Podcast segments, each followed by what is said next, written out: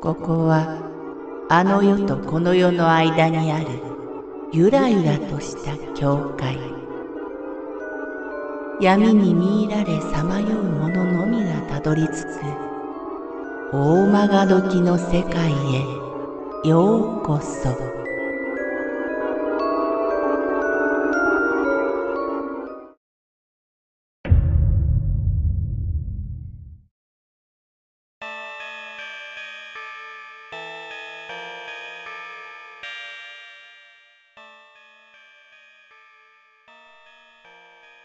合唱この話はもしかすると怪談ではないのかもしれない。しかしこういう悲しい怖さもあるのだと思う。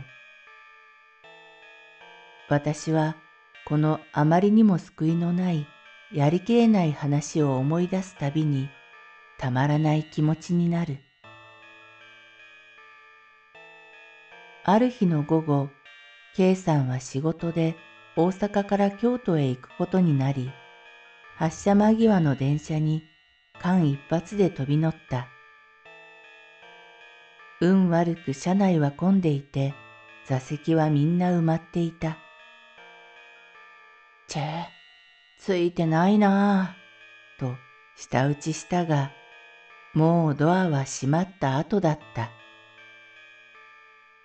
数十分間立ったままを余儀なくされた運のない乗客は、K さんのほか数人だけである。先頭車両だったので、K さんはせめてもの楽しみに子供のように一番前へ行って前方を眺めることにした。まさにテレビゲーム、電車で GO 気分である。いい年をして電車の運転に憧れている自分に内心苦笑しながらも、ぺたりと運転席のすぐ後ろの窓に張り付き、食い入るように疾走する風景を見ていた。駅が近づくと、レールがいくつにも枝分かれし、電車がその上を通過していく時が面白い。ガタゴト、ガタゴトという小刻みな音がレールの複雑なつなぎ目を伝えてくる。電車はいくつもの駅をノンストップで通過し、左右の車窓に住宅と畑が混在する中を全速力で走っていた。おそらく時速100キロ以上は出ているだろう。目をレールに落とすと枕木がスイスイと電車の下に飲み込まれていき、銀色に輝く二本の道だけが永遠とも思えるほど遥か先まで伸びている。K さんはレールのずっと先、霞んでいるようなところに何かを見たように思った。全速力で疾走し、小刻みに揺れている電車の窓からなので、はっきりとは確認できなかったが、電車は突っ走っていく。それは少しずつ存在をはっきりさせ始めていた。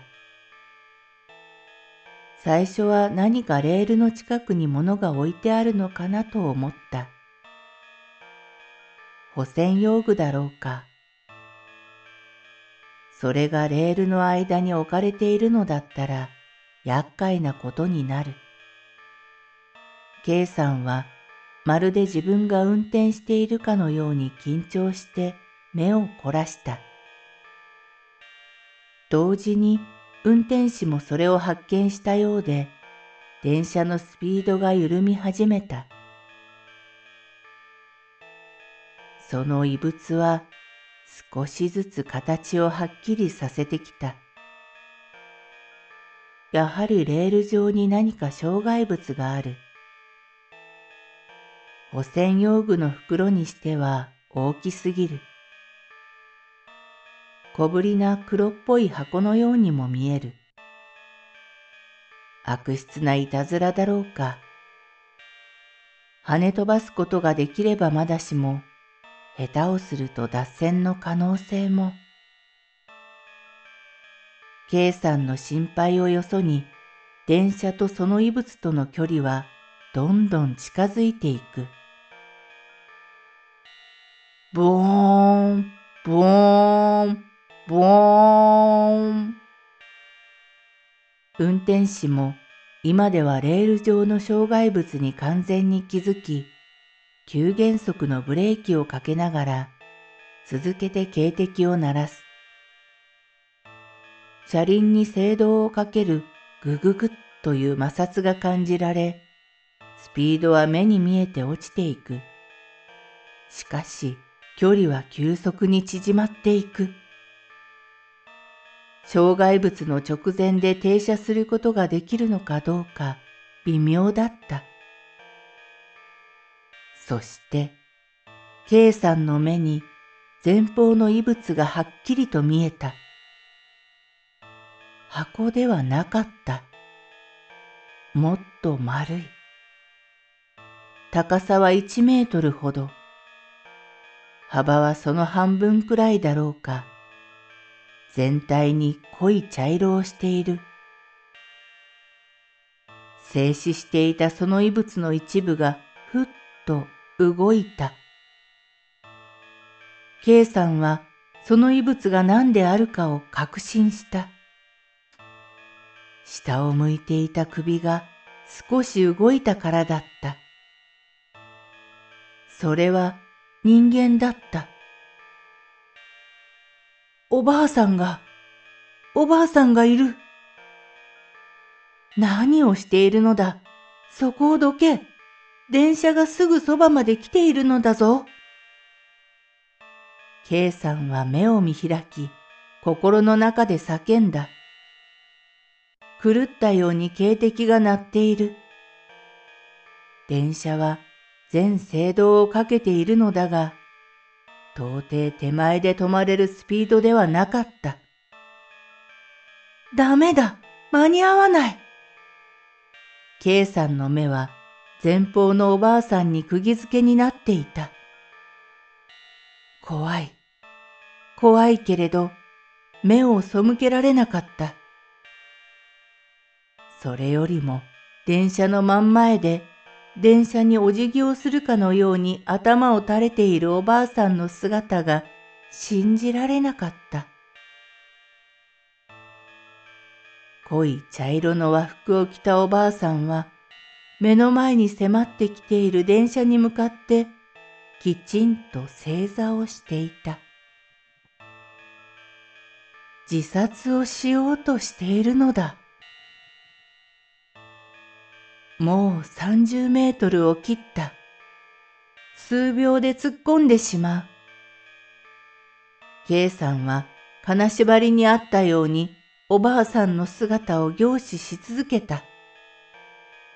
なぜ大きな叫び声を出さないのか自分でもわからなかった。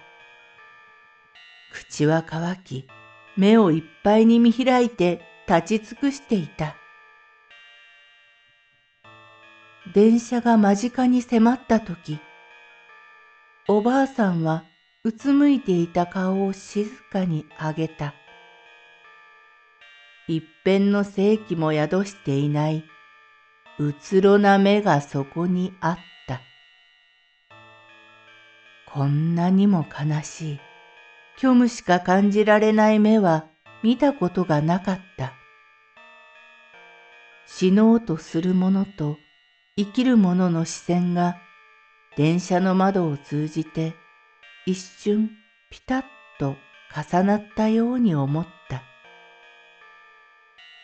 そしておばあさんは背筋を伸ばして目を閉じ、迫り来る電車に向かってまるで拝むかのようにそっと両方の手を合わせた。